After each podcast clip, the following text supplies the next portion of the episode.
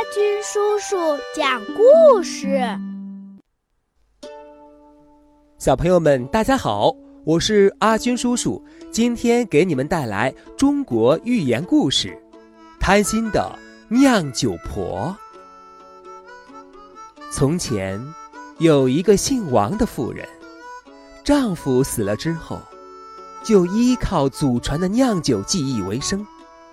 日子虽然过得去，但也得从早忙到晚。有一个道士，常常到镇里挨家挨户祝颂祈福。镇里的人不是给他饭菜吃，就是给他一点碎银子当报酬。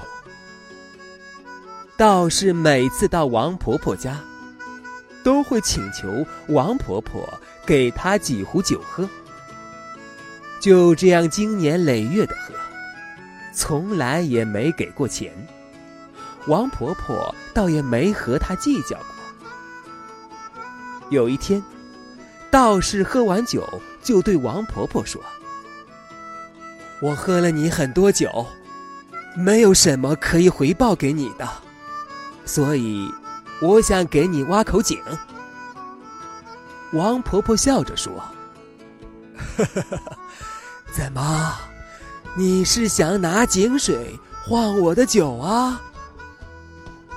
老道士听了也没说什么，只要求王婆婆在她挖井的期间，天天给她准备两壶酒。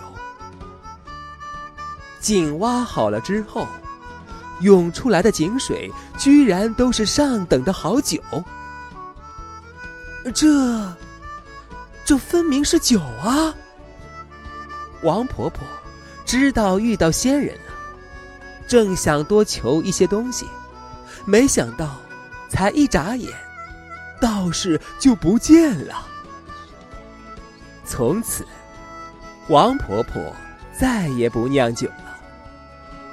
她贩卖井里涌出来的酒，因为这酒的味道。比王婆婆酿的还要好喝，因此买酒的人比以前还要多。就这样过了三年，王婆婆靠这口井发了大财，盖了新店铺，也请了伙计来帮忙。可是，王婆婆从来都不准任何人靠近那口井。所以，大家都不知道王婆婆美酒的秘密。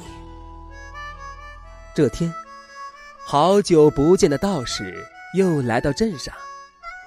酒店的伙计们见道士一身破烂，就连忙赶他离开。臭道士，走远点儿，别弄脏了屋子。